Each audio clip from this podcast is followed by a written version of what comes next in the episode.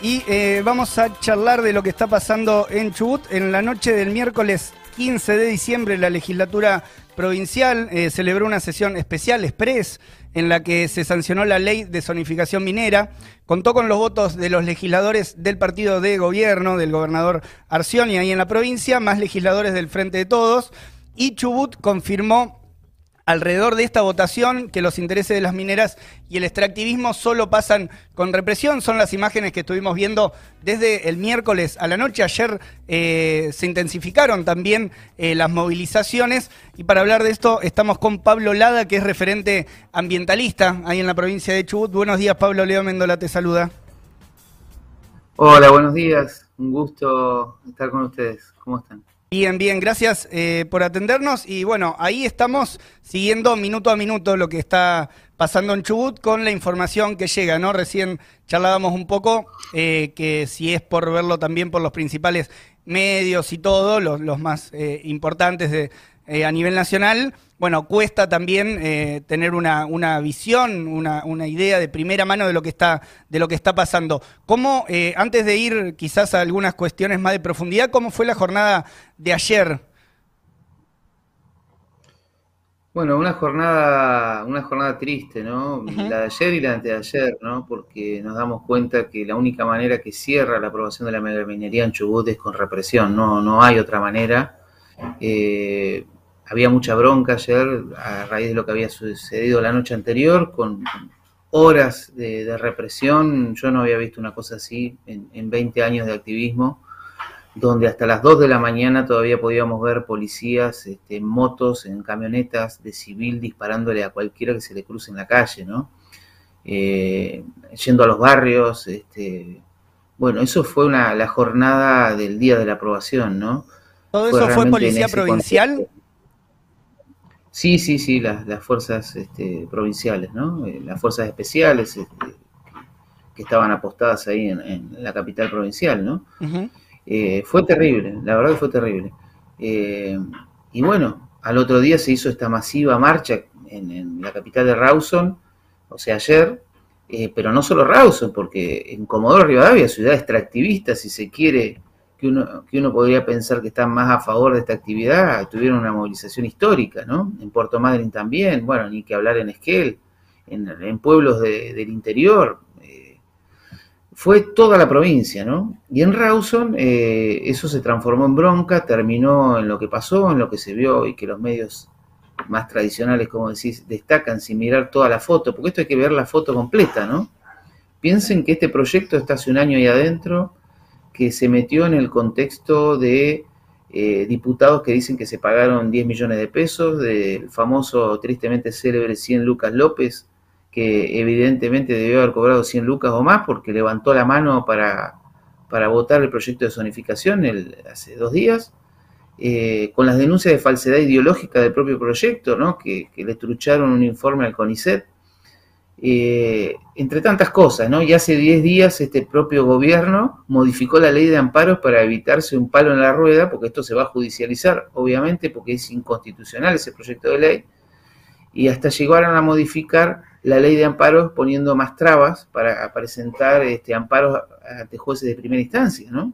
Es decir, hay que ver toda esa foto. Y después el día de la sesión que la inventan, porque esa sesión fue inventada eh, sobre el momento, la sacaron de la manga, ese día se trataba únicamente, era una sesión especial para tratar los pliegos de los nuevos integrantes del Superior Tribunal de Justicia, y acto seguido inventaron una sesión ordinaria que no estaba en el calendario, ¿no? Y que uno mira el reglamento y no entiende cómo, la, cómo pudieron inventar esa sesión. Se suponía que era el día siguiente. Y tampoco metieron el tema, lo esperaron a último minuto, modificaron el orden del día, que es donde están los temas a tratar y, y, lo metieron a último momento. Así que cuando uno mira la foto puede entender por qué hay un repudio generalizado de toda la sociedad y, y hay tanta bronca de, de, este manejo que han hecho tan sórdido del tema más sensible, diría yo, ya no, no, me, no tengo temor a equivocarme para los chubutenses, y más transversal, más transversal porque este, atraviesa a toda la sociedad, incluso entre los propios votantes de la zonificación tienen problemas en su familia porque hay familiares que le dicen, no, no en esto, ¿no? Digo, para, para que entendamos a qué nivel atraviesa la sociedad, no importa a quién votaste, no, el agua no me lo toques, ¿no? Y eso es un, eh, eh, merecería mínimo, mínimo un debate democrático, transparente. No, acá se ha hecho con autoritarismo, con oscurantismo, con trampas, como suele manejarse este gobierno, que además está muy deslegitimado por todas las crisis que ha provocado. Ya saben ustedes muy bien, porque lo han cubierto, que Chubut viene hace tres años con, con, todos los trabajadores movilizados, este, con protestas, con sacó 9% en la última elección. Es decir, todo un combo que, este hombre ha dicho, bueno, ya quemé las naves, no me importa nada. Ahora, uno cree que es débil. No es débil Arcioni. Arcioni se banca en estas corporaciones mineras, en los sindicatos afines a ellos, ¿no? en esas burocracias de, de la UOCRA, de petroleros y de camioneros que lo están apoyando, en el gobierno nacional también, porque detrás el gobierno se hace el sonso, pero, pero bueno, estaba bancando este, sobre todo Proyecto Navidad.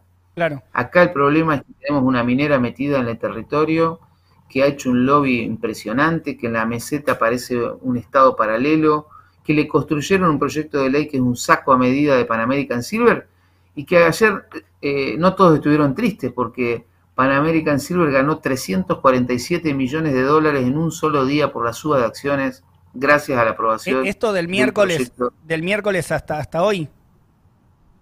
En un solo día. En un día. 347 millones de dólares. Este, este proyecto Navidad que, que, comentás, eh, para quienes no manejan mucho, la, idea, eh, ¿en qué consiste? Es, es, es, un proyecto de plata y plomo que se encuentra en la meseta centro-norte. Dicen las voces especialistas, es el más grande del planeta sin desarrollar, o sea que es de gran escala Está arriba de un acuífero, Sacanana se llama el acuífero, y bueno, va a usar un elemento químico que se llama santato, porque acá el cuento del proyecto de zonificación es no vamos a usar cianuro, cuando el problema de la mega minería no es el cianuro, son los químicos, ¿no? Porque, bueno, como son otro tipo de mineral y otra técnica de extracción, pueden prescindir del cianuro. Y, bueno, ese químico ha hecho estragos en otros países. En Chile hay experiencias del daño que le hizo al río Loa, los santatos, que, se usan en la flotación de, la plata y el plomo, este, y cobre, plata, plomo, cobre. Y, bueno, va a remover cientos de miles de toneladas eh, todos los días, ¿no? Eh, va a usar muchísima agua y, es agua fósil de un acuífero. Pero además de eso, también este proyecto de zonificación habilita minería del uranio al lado muy cerquita del río Chubut, eh, en una de las partes del mapa de zonificación se ve que entra el río. Y un río que hoy, les digo, hay una crisis hídrica tremenda en estos días. El día que se aprobó la zonificación, Comodoro no tenía agua.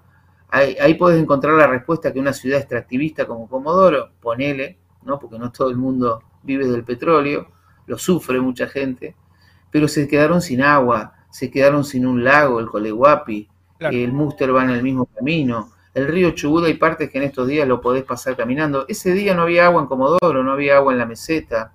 Eh, es decir, estamos en una crisis hídrica, por eso los científicos del CONICET salieron a rechazar esto, diciendo, bueno, ambientalmente esto es imposible.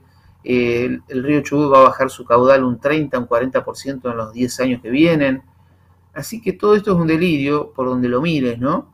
Y, ahí empezás a entender, bueno, de otra manera no puede cerrar, si no es este, con, esta, con esta violencia, esta represión, y esto genera más bronca, más enojo social, y, bueno, un gobierno que no pone paño frío, el gobernador no apareció, pasaron dos días de, todo este lío terrible y no ha aparecido el gobernador, recién hoy dicen que apareció por casa de gobierno y que mañana mandaría un mensaje grabado, eh, ese, ese, es lo, lo que está pasando acá en la provincia, ¿no? Es muy penoso totalmente borrado.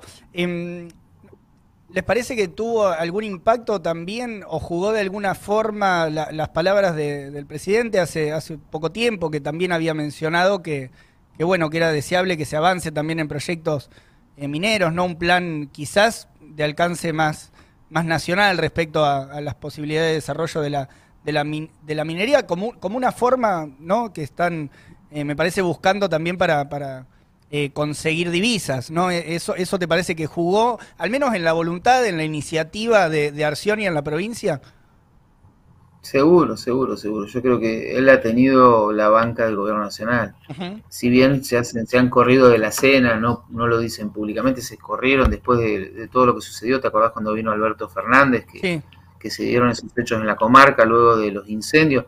El tema minero era un tema trascendental porque te acordás que también él había dicho, apenas asumió, bueno, en Chubut ya se puede hacer minería, dando por como si la ley 5001 no existiera, ¿no? Eh, lo mismo que pasó en Mendoza, que después vino el Mendozazo. Están muy desesperados por imponer esto, pero la verdad que uno lo que ve que después esto no, además no soluciona esos problemas, ni los de trabajo tampoco, ¿no? Porque si no, que nos digan qué pasó en Catamarca, este, que, que, tienen tantos años con, minera la lumbrera y esa provincia está más pobre que antes. O acá cerquita en Santa Cruz, donde hasta hace no mucho tiempo también tenían problemas para pagar los salarios, ¿no? Porque uno de los problemas de, la gran minería también, nosotros hablamos de tres patas, contaminación, destrucción y saqueo, ¿no? Las leyes de los 90 construidas durante el menemismo son leyes del saqueo. Y nadie puede dar un debate serio por hacer minería con esas leyes detrás, ¿no? Que le dan un 3% a las provincias, que, realmente no dejan nada, eh, y que, habilitan que entren estas empresas transnacionales a hacer lo que se les da la gana, ¿no?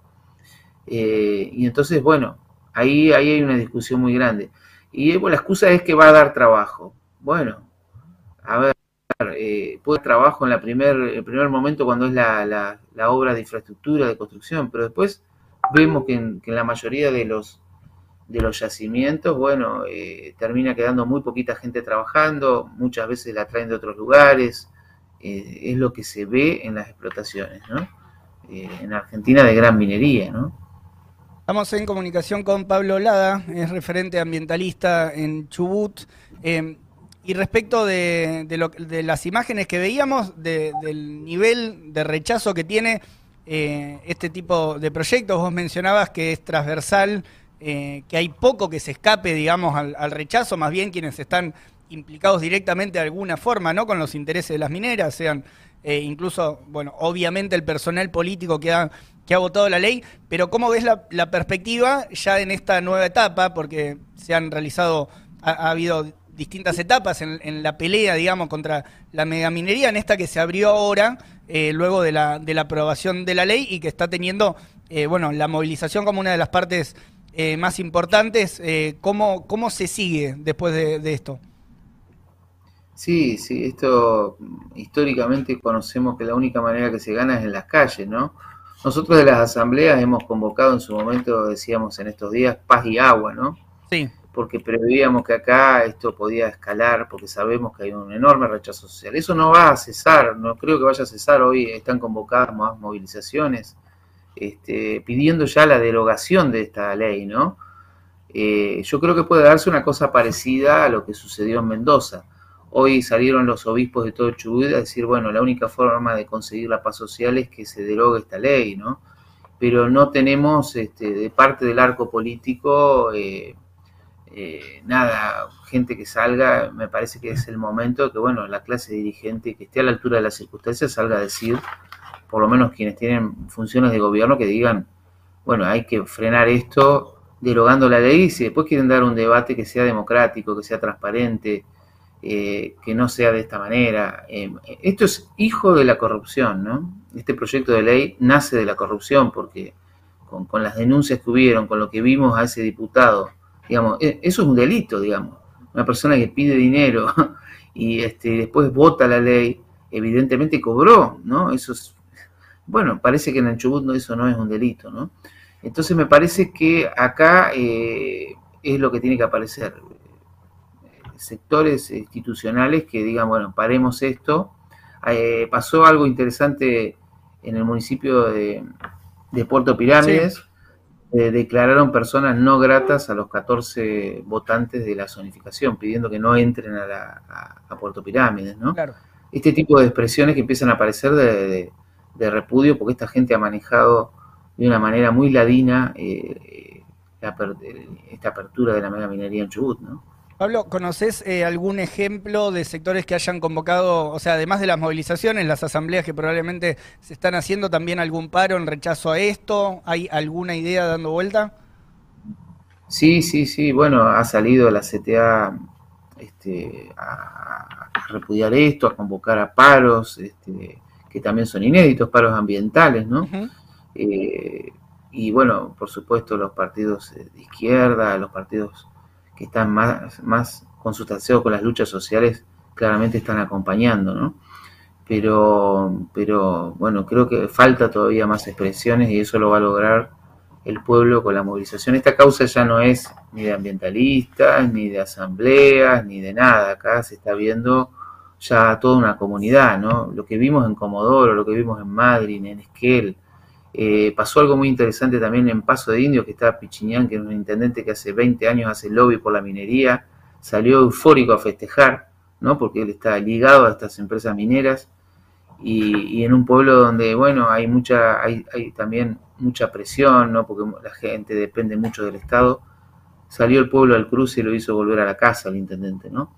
Creo que eso es un síntoma de, de, lo que está pasando en Chubut con este tema, que nosotros sabíamos que iba a pasar porque, porque nos atraviesa a todos, eh, hasta en nuestra familia, ¿no? Un debate que está en la mesa de las casas, ¿no? El agua, el agua es el debate de las casas. Pablo Lada, eh, referente ambientalista eh, ahí en Chubut. Eh, te agradecemos por el tiempo, por la comunicación y bueno, seguimos minuto a minuto lo que está pasando también y obviamente están las páginas de la Izquierda Diario, este programa, toda la producción de, nuestro, de nuestro medio para, para reflejar lo que, lo que sea necesario. Muchas gracias, yo les agradezco mucho porque siempre están cubriendo estas luchas que está dando el pueblo de Chubut. Un saludo para todos. Un abrazo. Eh, pasaba la Pablo Lada, referente ambientalista ahí en Chubut. Son las